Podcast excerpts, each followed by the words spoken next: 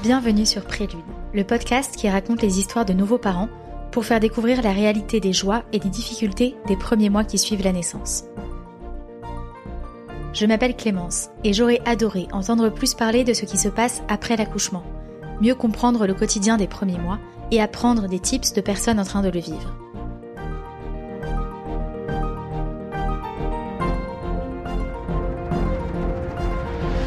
La naissance d'un enfant est un tremblement de terre, m'avait dit une amie. Ce mot m'avait marqué. Mais la grossesse et la perspective d'un premier accouchement étaient déjà tellement mystérieuses que je ne me suis pas renseignée sur ce qu'il se passe une fois que l'on revient chez soi, avec ce petit être en plus dans la famille. Je vous propose ici de rencontrer des personnes inspirantes qui vont nous raconter de manière authentique leurs premiers pas de parents, leurs surprises, leurs erreurs, leurs fous rires et tous leurs conseils. N'hésitez pas à donner votre avis grâce aux étoiles sur votre plateforme d'écoute et à le partager à tous les futurs parents autour de vous. Avant de vous présenter l'histoire de Jordan, je vous invite à vous inscrire à la newsletter de Prélude sur prélude.fr, prelude.fr, pour faire partie des premiers au courant du lancement de la marque en octobre. J'ai rencontré Jordan grâce à une sophrologue, Clémence Martin, qui l'a aidé à se préparer à un accouchement naturel sans péridurale. Jordan nous raconte sa deuxième grossesse et les différences avec sa première, sa préparation très complète afin d'accoucher naturellement, son accouchement express à l'hôpital qui aurait pu se passer dans un taxi à quelques minutes près, et les premiers mois avec deux enfants. Bonjour Jordan. Bonjour. Je suis ravie de te rencontrer aujourd'hui. Euh, tu es venue avec ta petite euh, fille dans les bras, donc elle nous accompagne pendant cette interview. Est-ce que tu peux te présenter? Donc euh, moi je suis Jordan, j'ai 33 ans et j'ai deux enfants. Euh, un petit garçon qui a 4 ans et une petite fille qui a 3 mois aujourd'hui. Comment est-ce qu'il s'appelle? Alors mon petit garçon s'appelle Lilio et ma petite fille Gemma. Bah écoute, euh, ravie de rencontrer euh, ta petite famille à travers ce podcast.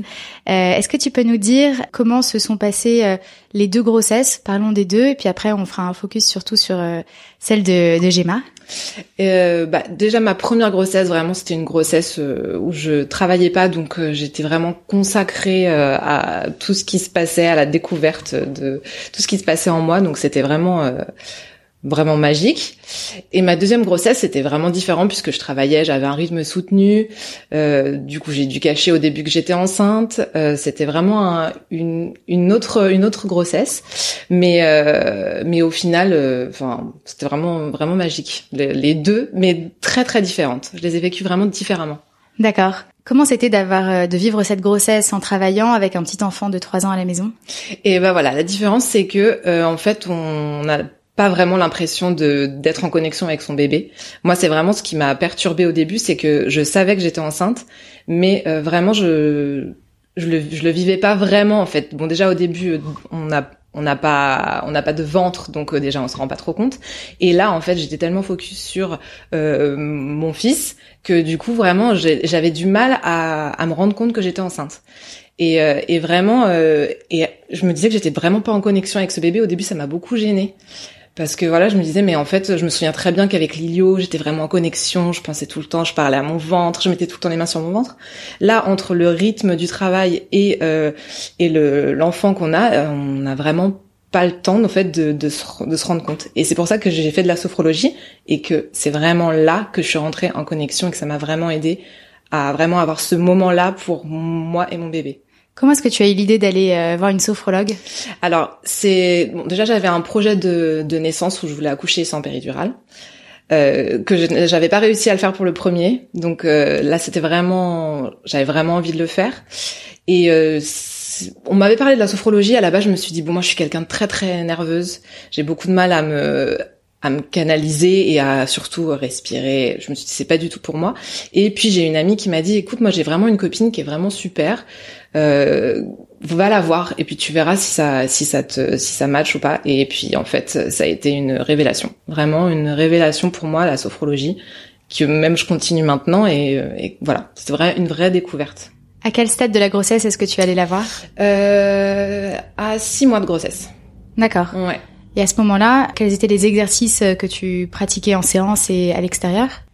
En fait, c'est vraiment en fonction de l'humeur déjà. Donc, euh, c'est vrai que ça dépendait des jours, mais euh, au début, c'était vraiment pour rentrer en connexion avec mon bébé, pour me sentir vraiment euh, voilà, être vraiment connecté, connecté à lui. Et, et après, on a beaucoup travaillé la préparation, donc visualiser son accouchement, qui aussi m'a vraiment vraiment aidé. Euh, et puis plein de positions, plein d'exercices pour relâcher les tensions aussi au niveau des épaules, euh, au niveau du dos. Euh, et, et c'était des choses que j'arrivais à refaire chez moi aussi. Et quand par moment je j'arrivais pas du tout, euh, je me sentais pas bien, oppressée, je le faisais, même quand euh, j'étais un peu tendue par les crises de mon petit garçon par exemple. Et, et c'est vrai que ça m'a vraiment aidé. Et, et j'y pense encore maintenant quand vraiment j'ai besoin, je ouf, je me je me reconcentre sur moi et je respire. Et c'est vraiment vraiment vraiment agréable. Et est-ce que les exercices t'ont permis de, de te connecter avec ce bébé euh, oui. auquel tu pensais moins que que d'habitude, enfin que le premier? Bah en fait l'avantage c'était vraiment que hum, toutes mes séances elles étaient enregistrées. À la fin j'avais une visualisation et un, et vraiment c'était enregistré. Du coup, en fait, je pouvais euh, l'écouter le soir, par exemple. J'avais des problèmes d'insomnie et euh, le soir, quand je me réveillais et que j'arrivais plus à me rendormir, je, parfois je me remettais ce petit ce petit podcast Pardon, je dis n'importe quoi.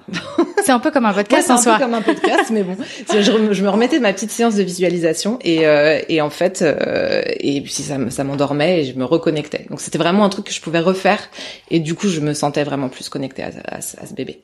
Donc tu t'es beaucoup entraînée avant ton accouchement euh... Franchement, oui.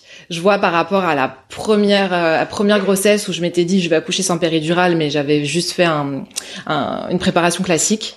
Euh, voilà, rien à voir. Là, c'était vraiment une volonté que j'avais. On était confinés, je travaillais pas, donc je pouvais encore me reconsacrer à, à, à toute cette préparation. Donc j'ai vraiment mis tout mon, toutes mes chances de mon côté avec la sophrologie, l'acupuncture, la danse prénatale, le yoga prénatal. Et du coup, ouais, c'était c'était vraiment vraiment cool. Qu'est-ce que c'est la danse prénatale? Je connaissais pas. Alors moi, c'est ma sage-femme qui proposait ça.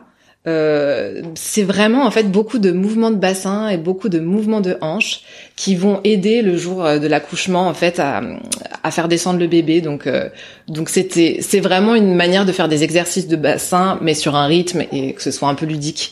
Et en fait c'était super chouette parce que parce que du coup c'est vrai que bon bon quand on aime la musique, quand moi j'aime j'ai toujours aimé danser, ça me ouais ça me soulageait. C'était vraiment un moment de détente aussi. Ah ouais c'est hyper mm. sympa. Donc tu t'es préparé avec tout ça. L'acupuncture, tu l'as utilisé de quelle manière? Alors acupuncture, au début c'était parce que j'ai une mauvaise circulation du sang. Après c'était pour mes insomnies. En fait à chaque fois elle travaillait euh, selon selon mes besoins. Donc à un moment aussi elle m'a dit euh, je te sens pas très connectée avec ton bébé. J'ai dit bah effectivement et du coup elle a travaillé là-dessus euh, aussi. D'accord. Donc vraiment elle s'adaptait aussi en fonction de de, de mes humeurs et euh, même euh, elle m'a préparé aussi pour l'accouchement. Je l'ai vu euh, trois jours avant d'accoucher, je crois. Comment est-ce que tu parlais à Lilo de cette grossesse?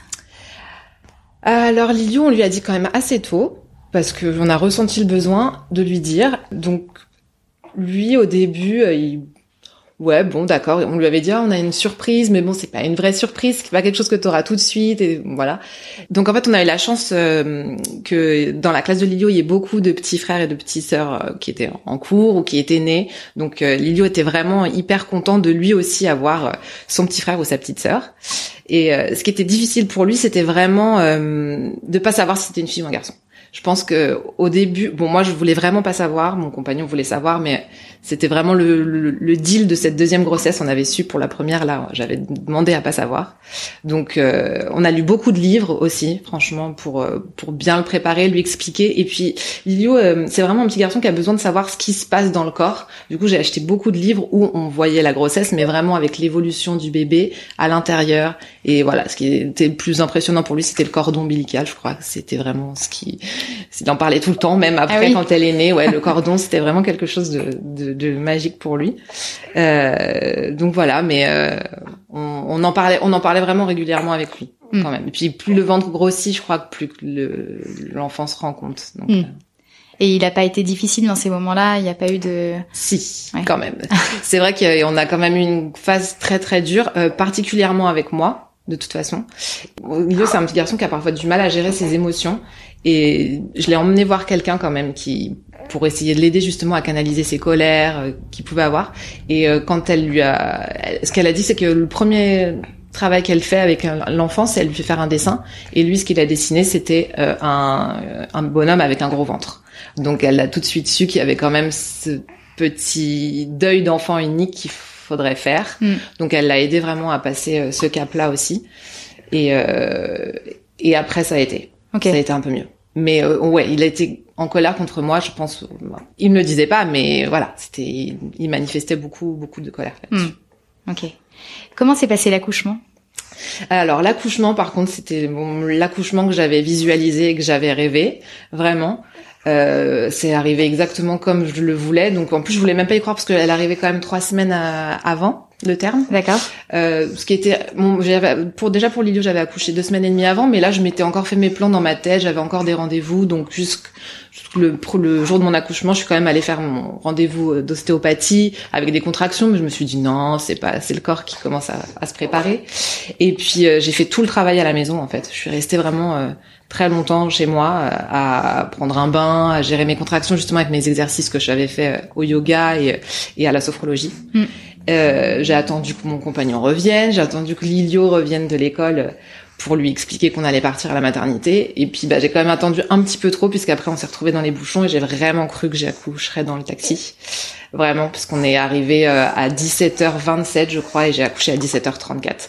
Ah oui. Donc euh, j'ai eu ce qu'on appelle un accouchement flambi, c'est les les sages-femmes qui appellent ça comme ça.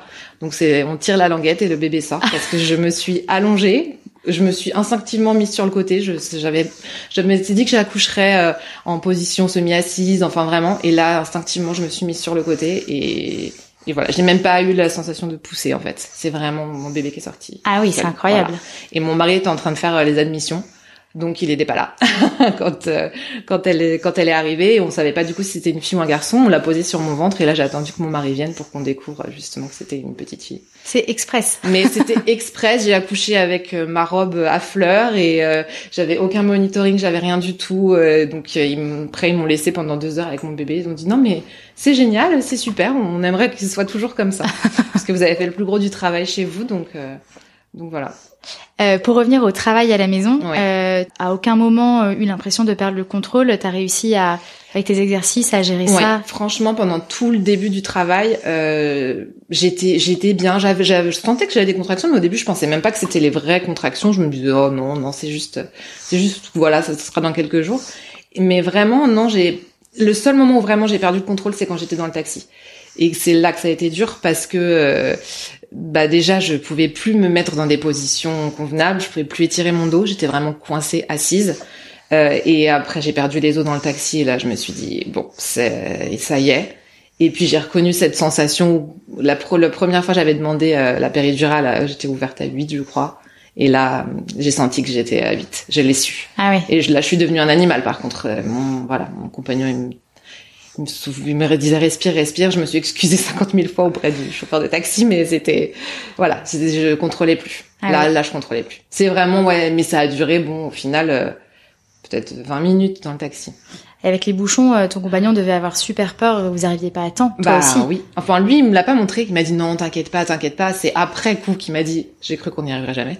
Mais euh, il a demandé au chauffeur de taxi de prendre des voies de bus, de et on a eu un super chauffeur de taxi. Franchement, il a il a vraiment pris les voies de bus. Il nous a il heureusement qu'il a fait tout ça. Sinon, je pense que j'accouchais dans son taxi. hein. Ah ouais. Je pense qu'il en avait pas très envie non plus. Donc euh, c'est aussi pour ça. Il s'est donné les moyens que vous Oui. arriviez à la Oui, oui. maternité. Mon, mon compagnon disait non mais si si vous voulez je donne mon permis si jamais on croise la police et tout il a dit non mais si on croise la police ils vont nous escorter sauf qu'on a croisé aucun policier donc euh, Ah ouais. ça a été ça a été très long et puis moi je, je- en fait je, je me disais il- je, je regardais même plus le temps de toute façon je regardais plus rien là j'étais dans mes dans mon, dans mon truc. Et euh, et c'est lui qui qui qui me disait bon là il t- c'est bon il va te rester deux contractions et après on y sera et tout. Et, voilà. Et vraiment euh, il m'a vraiment soutenu jusqu'au bout. Et ce que j'ai dit il était pas là au moment vraiment où j'ai accouché mais le plus gros c'était du travail et il était là et il m'a soutenu c'était c'était génial. Hmm.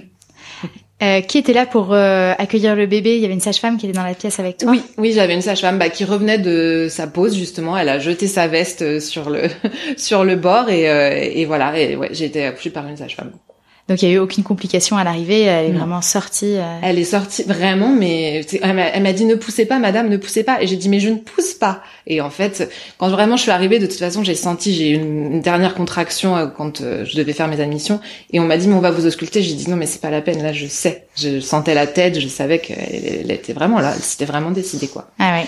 Et, et du coup ouais, la sage-femme qui me l'a juste prise et qui me l'a mise sur moi. Voilà, elle était encore pleine de vernix, toute blanche. Voilà, toute mignonne. et comment c'était la découverte euh, du sexe et la découverte de son visage euh Bah, c'est vrai qu'au début on l'a posé sur moi et bon bah de toute façon je je, je l'ai juste regardé, je me suis même pas demandé si c'est une fille ou un garçon. Pendant toute la grossesse, j'ai tellement asexué en fait ce bébé que du coup, c'était même plus ce que je voulais savoir en premier, ce qui me comptait c'était vraiment qu'elle aille bien. Et, euh, et du coup, euh, bah, j'ai attendu que mon mari arrive. Mon mari est arrivé euh, les yeux pleins de larmes. Et là, du coup, j'ai soulevé le drap et on a découvert que c'était une petite fille. Et bon, bah, on a pleuré de joie. Je pense qu'on aurait pleuré aussi si c'était un garçon. Mais euh, moi, j'avais vraiment pas de préférence. Et euh, mon compagnon, enfin mon mari non plus. Donc. Ok. Vous connaissiez le prénom déjà Vous avez décidé Oui, on avait un prénom fille, un prénom garçon quand même. Ok. Et euh, on avait une préférence pour le prénom fille, donc euh, c'est vrai qu'on s'était dit bon. Et puis moi, dans l'idéal, je me disais oh, ce serait génial d'avoir une fille, de vivre autre chose, une autre, euh, ouais, une autre maternité, d'avoir une petite fille à la maison, ce serait chouette. Donc c'était vraiment génial, mais hmm. on avait le prénom quand même. Ouais. Ok. Et ça, on l'a su dès le début. C'était vraiment celui pour lequel on n'hésitait pas. Autant pour un garçon, on était un peu plus hésitant, mais la fille, c'était une évidence. Ah ouais.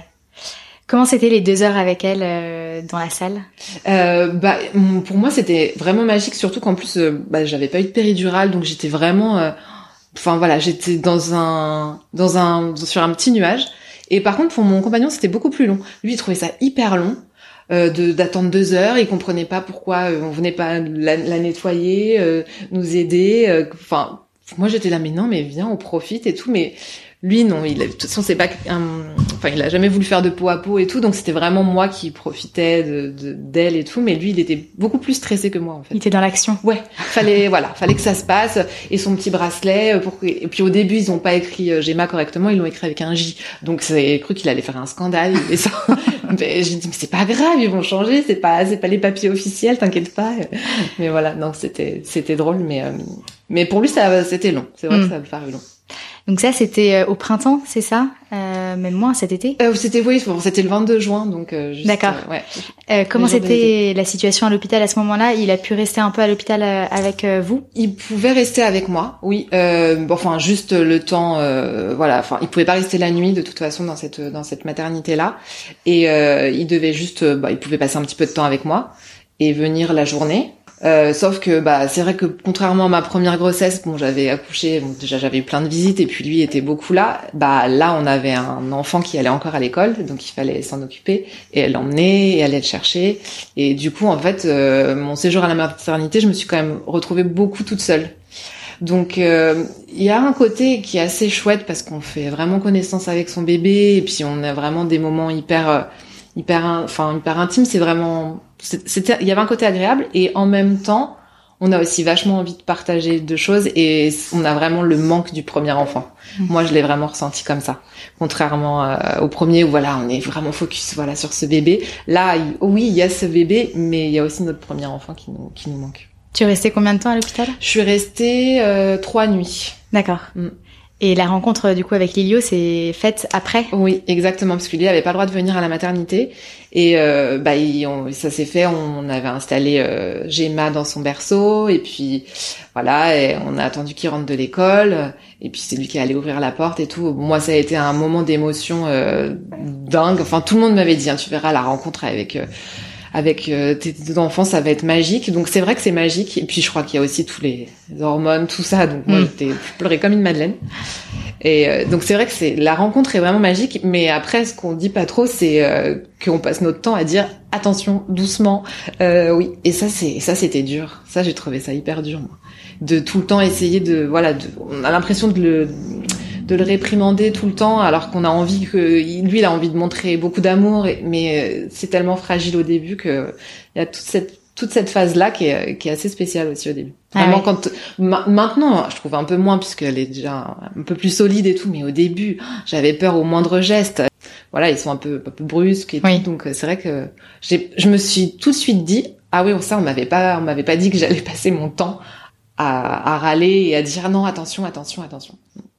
Comment ça s'est passé ton postpartum par rapport à la première, au premier accouchement où tu as eu la péridurale? Est-ce que tu as vu une grosse différence? Euh, oui, quand même. Euh, enfin bon, déjà moi j'ai eu un, ça, ma première grossesse en postpartum, j'ai eu une euh, paralysie à frigorée, donc j'ai eu la moitié du visage qui était paralysé. Oh. Donc ça a été un peu compliqué parce que bon, c'était pas grave et je, ça allait, ça allait se remettre et du coup j'avais des, séances de kiné, beaucoup de choses, mais c'était quelque chose en plus, déjà chamboulé par le bébé, un bébé qui arrive. Et quand on a en plus quelque chose comme ça, c'est un peu un peu dur. Alors on m'a dit que ça n'avait rien à voir avec la péridurale et je pense effectivement que ça n'a rien à voir. Mais bon, moi dans ma tête c'est resté un petit peu lié. Et alors que là c'est vrai que pour le deux, la, deuxième, là pour j'ai pas eu la péridurale, c'est-à-dire que je suis montée dans ma chambre, on m'a dit ah vous pouvez aller prendre une douche si vous voulez. J'étais sur pied et puis j'étais en super forme. Franchement, euh, c'est vrai qu'il y avait vraiment une, une différence là-dessus. Mm. Du coup j'ai pu aller me laver, j'étais bien. Euh, j'avais l'impression qu'il voilà, il s'était presque rien passé. J'avais pas pris beaucoup de poids donc en même temps euh, j'étais ouais, j'étais toute euh, toute pimpante, c'était vraiment euh, vraiment fou cet après. Ouais, c'est incroyable. Et pour les premiers jours à la maison, donc à part le fait que tu devais dire attention à Lilio tout le temps, comment est-ce que ça s'est passé pour le, le, partage des tâches dans la famille? Est-ce que tu as réussi à te reposer un petit peu Comment, comment vous êtes organisé Alors, euh, je crois que de toute façon, j'avais pas envie de me reposer. J'étais vraiment encore euh, avec beaucoup d'adrénaline, donc euh, j'étais pas du tout dans le repos. Et puis euh, bon, moi j'allaite. j'avais aussi allaité pour Lilio, donc mon compagnon lui, il est vraiment toujours un peu en recul là-dessus. Et puis il était complètement terrorisé à l'idée d'avoir une fille et de changer la couche d'une petite fille. Donc c'est vrai que sur les tâches, il m'aidait pas beaucoup. Mais par contre, il a vraiment pris un peu plus en charge Lilio pour que j'ai aussi des petits moments un, peu plus calmes parce que Lily on a essayé beaucoup de le responsabiliser donc lui il avait vraiment très envie de m'aider sur euh, pour les couches pour tout ça donc euh, voilà on l'a vraiment euh, vraiment investi là-dedans mais ce qui m'a moi je me souviens que le, je suis rentrée un vendredi à la maternité donc le lendemain le samedi euh, Lilio m'a dit maman on fait quoi aujourd'hui? Parce que depuis des, mois, je préparais tous les week-ends, on savait le samedi on faisait ça, voilà. Il faut vraiment le programmer des choses. Et là, je me suis souvenu que j'avais rien préparé et que j'ai dit, eh ben, je ne sais pas. Et alors là, ça a été euh, un week-end très très très compliqué parce qu'en fait, euh, si on l'occupe pas, si on lui propose pas, si on lui dit pas ce qu'on va faire, il est, euh, c'est une pile électrique. Donc ça a vraiment, je me sens que le premier week-end a été vraiment compliqué on mange, on a mangé à, 15 heures. Enfin voilà, il y avait plus de rythme quoi. Là j'étais pas et je me suis dit mais comment je vais faire en fait? Comment on va faire avec deux enfants? Et puis en fait euh, après il est allé à l'école déjà le lundi. Et du coup j'ai essayé de, de, trouver un rythme. Et là je me suis dit plus jamais je passe un week-end sans savoir ce qu'on fait. et c'est la solution. Franchement maintenant tous les week-ends je sais, je lui propose au moins une activité, un truc pour qu'il sache. Et au moins ça y est c'est c'est calé. Parce que sinon c'est vrai que c'est c'est compliqué et tu arrives euh, dès la deuxième, troisième semaine à sortir dans Paris, faire euh, des, je sais pas, une, petite activité avec lui. Euh? euh bah au début, moi je suis toujours un peu, j'aime pas trop sortir avec les tout petits petits petits bébés, donc c'était plus j'organisais et c'était mon compagnon qui faisait mm. avec le avec avec Lilio vraiment et moi je restais un petit peu avec avec Gemma parce qu'en même temps il faut aller aussi que j'apprenne à connaître ce bébé qui était complètement différent de, du premier parce que c'est vrai que ça c'est mon compagnon a beaucoup beaucoup beaucoup comparé et moi, très vite, je me suis dit, non, mais c'est pas le même bébé. Je, de toute façon, je le sais, on n'aura pas les mêmes rituels. Voilà, j'ai une petite fille euh, qui euh, qui aime être portée, qui alors que Lilio c'était un, bébé qui voulait tout le temps dormir dans son lit, qui qui aimait pas trop être en porte-bébé, en écharpe, je l'ai jamais porté. Elle, c'était un c'est un bébé koala, donc vraiment rien à voir. Donc tout de suite, je me suis dit ah non, c'est pas les mêmes bébés. C'est vraiment vraiment pas la même chose. Et puis il pleure pas de la même façon. Alors ça, au début, mon compagnon me disait mais c'est pas possible. Lilio écrivait pas comme ça. Je dis ah oui mais c'est parce que déjà tu ne te souviens pas et en plus de ça oui c'est pas les mêmes bébés il faut mm. apprendre et il faut surtout pas comparer parce que parce que oui on vit pas la même chose. Mais du coup c'est vrai qu'il faut du temps pour euh, apprendre à connaître son bébé et quand on a, bah, quand on a un enfant en bas âge, c'est compliqué. et du coup, bah, euh, ouais, heureusement que mon compagnon, lui, on s'était réparti comme ça. On se l'était dit déjà avant l'accouchement. Moi, je disais, mais non, je continuerai à faire des choses et tout. Mais au début, non, je pouvais, je pouvais pas. Maintenant, j'arrive à faire des choses. On fait des choses tous les trois, il y a pas de problème. Mais au début, oui, je disais, bon, bah là, je vous organisez, vous allez au cinéma, vous allez voir cette expo, vous faites ci, vous faites ça. Euh, comment ça s'est passé l'allaitement euh, Tu, comme tu t'es déjà passé par là pour la première, euh, le premier accouchement, est-ce que ça s'est mis en place facilement? J'ai trouvé plus difficilement qu'avec Lilio. alors, je me souviens très bien que Lilio, alors ça a été vraiment hyper facile. Il a, prenait très bien le sein, il me faisait pas du tout mal. C'était un bébé, voilà, où j'ai trouvé tout de suite très vite mes positions. alors qu'avec elle, bah ça a été beaucoup plus compliqué. J'ai j'ai eu un peu plus mal, donc je me suis dit bon non c'est bon je vais tenir le coup. Et puis en fait j'ai dû trouver des positions que j'avais jamais utilisées avec Lilio. Parce que elle elle était voilà elle, était différente et elle aimait prendre différemment. Donc euh, donc du coup c'est vrai que ça a été un, petit peu plus long. Et puis euh, après ça s'est quand même vite mis en place. Mais j'ai hésité quand même à avoir quelqu'un qui pouvait m'aider. Mm. parce que à un moment je me suis dit oh là là je pourrais pas euh, tenir si si j'ai aussi mal et puis en fait, petit à petit, on a trouvé nos positions, en tout cas à toutes les deux, qui nous convenaient. Donc tu, tu testais, euh, tu regardais des tutos sur internet Bah alors, il y a des sages-femmes qui euh, à l'hôpital qui m'ont dit oui, essayez le ballon de rugby, mmh. ces choses-là que j'avais jamais fait parce que je m'étais pas sentie à l'aise. C'est vrai qu'avec elle, ça marchait mieux. Et puis après, je me suis dit ah, je vais, je vais regarder toutes les positions et je les ai toutes essayées. Et puis au final, j'ai trouvé vraiment celle qui nous convenait le mieux. Et bah elle, par exemple, sont très bien quand on est allongé. Voilà, toutes les deux, que ce soit avec Lido, j'avais fait quand il était un peu plus grand et elle, dès le début, on a, on a fait comme ça. Ok. C'était euh, du coup au tout début de l'été. Est-ce que euh, dans les semaines qui ont suivi ou les mois qui ont suivi, vous êtes parti de Paris? Alors euh, Lilio est parti. Alors en plus c'était son anniversaire le 7 juillet lui, donc voilà, on savait qu'il fallait qu'il fasse son anniversaire. Et puis on avait prévu quand même qu'il aille dans le sud chez ses grands-parents. Mais moi, j'avais très peur de le laisser parce que j'avais peur surtout qu'il pense qu'on le se débarrasse de lui. Donc j'avais dit non, on attend, faut au moins qu'il passe dix jours avec sa petite sœur. Donc par chance, il a quand même eu euh, la fin de l'école et puis son anniversaire et puis ses grands-parents sont venus le chercher.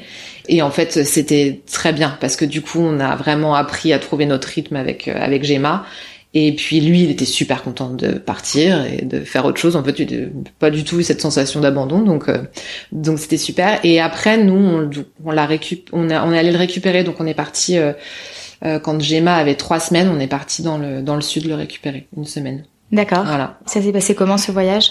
Voyage en train, on a pris le train du coup. Euh, bah, on a dormi tout le long franchement, c'était, les, les premiers voyages, je crois que c'est pas les plus durs. Je me souviens qu'avec Lily, on avait fait la même chose. On était parti quand il était petit.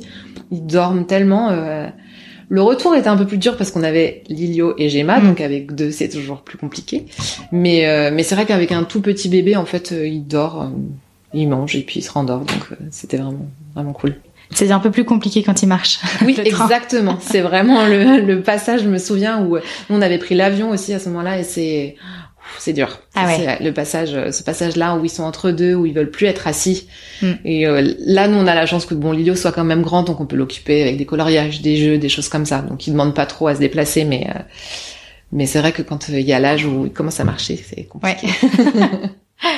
Tu disais que euh, Gemma était beaucoup, aimait beaucoup être portée. Mm. Euh, comment ça s'est passé pour euh, le sommeil? Est-ce qu'elle a réussi à trouver un, un certain rythme dans les semaines et mois qui ont suivi l'accouchement?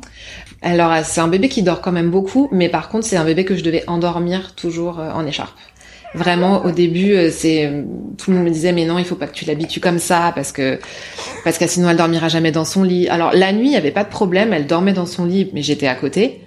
Mais c'est vrai que la journée, je pouvais pas. En fait, dès que je la posais, j'avais pas du tout eu ce problème avec Lilio, mais dès que je la posais, elle se réveillait. Donc au début, je pouvais pas prendre de douche, je pouvais vraiment rien faire. Et, euh, et en fait, voilà. Après, j'ai découvert, l'écharpe parce que c'est quelque chose que je connaissais pas avec Lilio. Euh, l'écharpe et le porte-bébé et en fait ça a été euh, ouais la révélation elle a, du coup c'était ma solution quoi elle dormait tout le temps et puis c'était quelque chose qui était aussi très apaisant pour moi c'est-à-dire que bah tout le monde me disait ah non mais là maintenant tu peux peut-être aller la mettre dans son berceau. J'étais là mais non mais en fait quand elle est contre moi, moi je me sens bien aussi, je me sens apaisée. On a vraiment créé cette petite fusion et c'est pour ça que je trouve qu'on est très fusionnel mm. parce que vraiment euh, on a ce truc. Mais maintenant qu'elle commence son adaptation en crèche, je me rends compte qu'elle dort dans son petit lit et que quand je suis pas là, il y a pas de problème. Je pense que vraiment le plus dur c'est quand elle sent que je suis là et qu'elle est dans son lit. Voilà. Je crois que vraiment c'est ça. Ouais. Comment ça se passe là l'adaptation? Bah alors, je, comme on dit, hein, je crois que le plus dur c'est pour euh, c'est pour les mamans. Hein. Euh, donc, euh, comme j'ai commencé l'adaptation trois semaines avant ma reprise, là, j'ai fait vraiment hyper progressivement. Et, et du coup, bah, j'ai commencé par la laisser 30 minutes, même pas. Je crois, je crois que 30 minutes au début j'étais là. Et là, je la laisse en demi-journée, enfin de 10h à 12h. Et la semaine prochaine, elle commencera à faire 10h, 16h. D'accord. Voilà. Mais ça se passe hyper bien. Je l'ai, là, elle commence à prendre le biberon, donc franchement, en fait, quand je vais la chercher, je me rends compte que tout va bien. Donc c'est hyper rassurant aussi pour pour penser à reprendre le travail. Est-ce que tu as des conseils très pratiques de d'objets ou de choses qui t'ont aidé pour tes deux enfants? Moi, je dirais quand même l'écharpe de portage, vraiment. Pour moi, c'est... Euh, enfin, quand on a un bébé à qui ça convient, hein, puisqu'il y a des bébés qui n'aiment pas ça. Mais franchement, ça c'est vraiment... Quand on a un deuxième enfant, je pense que c'est aussi une solution parce qu'on a besoin de ses deux mains tout le mm. temps. Euh, moi, pour faire des choses avec mon premier, euh, je suis obligée d'avoir parfois la petite euh, en écharpe quand elle dort pas et qu'elle veut plus être dans son transat. Et, euh, et c'est vraiment magique parce que du coup, bah on peut on peut faire quelque chose, on peut mm. voilà, on peut s'occuper, on n'a pas l'impression de délaisser le, le, premier enfant. Donc moi vraiment c'est l'écharpe, je crois, le plus l'outil le plus le plus magique qui soit. Et sinon. Qu'est-ce que tu dirais euh, qui était le plus beau et le plus dur dans, dans cette deuxième grossesse et, oh. et après? Euh, Alors, moi, ce qui a été dur, c'est euh, au tout début, on m'a dit que je faisais du diabète gestationnel premier, première prise de sang. Donc, on m'a mis au régime. Donc j'ai perdu du poids et au début j'ai perdu quand même du poids alors que bon déjà je suis pas j'étais assez mince donc j'avais vraiment l'air malade et c'est surtout que j'avais l'impression je, me demandais tout le temps si mon bébé était en bonne santé. Parce que comme je prenais pas du tout de poids, je me disais mais comment lui va? Et ça, ça a été vraiment au début hyper dur. J'étais presque plus stressée euh, de ma deuxième grossesse à cause, à cause de ça. Euh, et puis surtout qu'on m'a laissé un peu, on m'a juste dit bah vous avez du diabète gestationnel. Ah, ma sage-femme m'a dit ça comme ça. Je me suis dit mais d'accord, qu'est-ce que je dois faire? Et elle m'a dit bah tu t'évites de manger ci, de manger ça. Et en fait non, l'hôpital quand euh, quand je leur ai dit, ils m'ont envoyé une liste de choses à faire pas possible. Donc je, voilà, c'est vrai que ça a été un, ce qui je trouvais dur dans ma dans ma grossesse. Mm. Et euh, le plus magique, je pense que c'était vraiment, pour moi, ça reste mon accouchement. Vraiment, je quand je le raconte et c'est drôle parce qu'avec ma sophrologue, quand après je lui ai raconté, je lui ai dit mais c'était vraiment ce que je, ce que je t'avais décrit. La veille euh, de mon accouchement, j'ai fait ma dernière séance de sophrologie et euh, j'ai dit ouais, je voudrais accoucher dans telle circonstance, à tel moment, je voudrais prendre un bain, écouter ma musique, ma playlist, et j'ai fait exactement tout ce que tout ce que je voulais. Donc ça reste vraiment le moment le plus magique. Hmm. Est-ce que tu as réutilisé la sophrologie après l'accouchement? Oui, oui, oui. J'ai fait une séance déjà parce qu'à un moment je me suis sentie euh, dépassée. Je vraiment, euh, vraiment, je je savais plus. Euh... Je hiérarchisais plus du tout ce qui se passait dans ma tête. Je me sentais débordée au moindre petit truc. Donc j'ai demandé à faire une séance en, en visio qui m'a beaucoup aidée voilà, relativiser. Et puis là, j'en refais une surtout la semaine prochaine pour euh, ma reprise du travail. Hmm. Voilà. Comment tu l'appréhendes cette reprise? Euh, je suis un peu partagée parce que bon déjà je suis rassurée de savoir que ça se passe bien pour Gemma à la crèche ça c'est vrai que c'est vraiment magique quand on sait qu'on laisse son enfant euh, et que tout se passe bien euh, je suis très contente de retrouver certains de mes collègues voilà avec qui je m'entends très bien et en même temps, j'appréhende un peu juste le rythme. Parce que mon compagnon, du coup, il est chef de cuisine et il est sur une grosse ouverture de, de restaurant. Je sais qu'il sera pas beaucoup là. Donc je me dis, la course que ça va être le soir, deux enfants, il va vraiment falloir que je m'organise euh, sur les menus et sur toutes ces choses-là, quoi. Mm. Donc, euh, donc ça, voilà. Je, je, me dis que j'ai encore la semaine prochaine pour euh, me faire un petit planning de, et une organisation. Mm. Mais, mais je pense aussi que ça va, ça va nous faire du bien de, de reprendre, même pour elle, de voilà, de qu'on soit un petit peu moins tout le temps collé collé. Hmm. C'est aussi bien pour elle qu'elle rencontre d'autres enfants et d'autres personnes. Bah oui. elle est bien, elle a déjeuné. Oui. bah, merci beaucoup. Bah merci à toi de m'avoir écouté. Bah c'était super. Hmm. Euh, ça donne vraiment envie euh, d'être couché naturellement et euh, de bien se préparer avant, euh, de, faire de la sophrologie. Ouais. ouais. je crois que vraiment, enfin, je Enfin, j'ai une amie là qui, qui aussi a, a, accouché, qui avait son projet de naissance sans, enfin, sans péridurale. Pour le premier, je crois que c'est vraiment dur quand on, il faut vraiment, euh, enfin, quand on connaît un peu plus son, son corps en fait. C'est que là, moi, je, je savais, je l'avais déjà vécu une fois, donc je savais exactement où j'en étais dans mon, dans mon, dans ma, dans mon accouchement, enfin, dans ma, dans ma préparation, et c'est vrai que ça m'a, ça m'a vraiment, vraiment aidé. Hmm. Tout ça. Super. Bah, merci beaucoup, Jordan. Merci à toi. J'espère que cet épisode vous a intéressé, qu'il vous donne des clés si vous souhaitez accoucher sans péridurale ou si vous vous posez la question. Jordan m'a également parlé d'une bande dessinée qu'il avait aidé à se préparer. La naissance en BD, découvrez vos super pouvoirs. À bientôt pour un nouveau récit sur un autre thème. Bonne semaine à tous.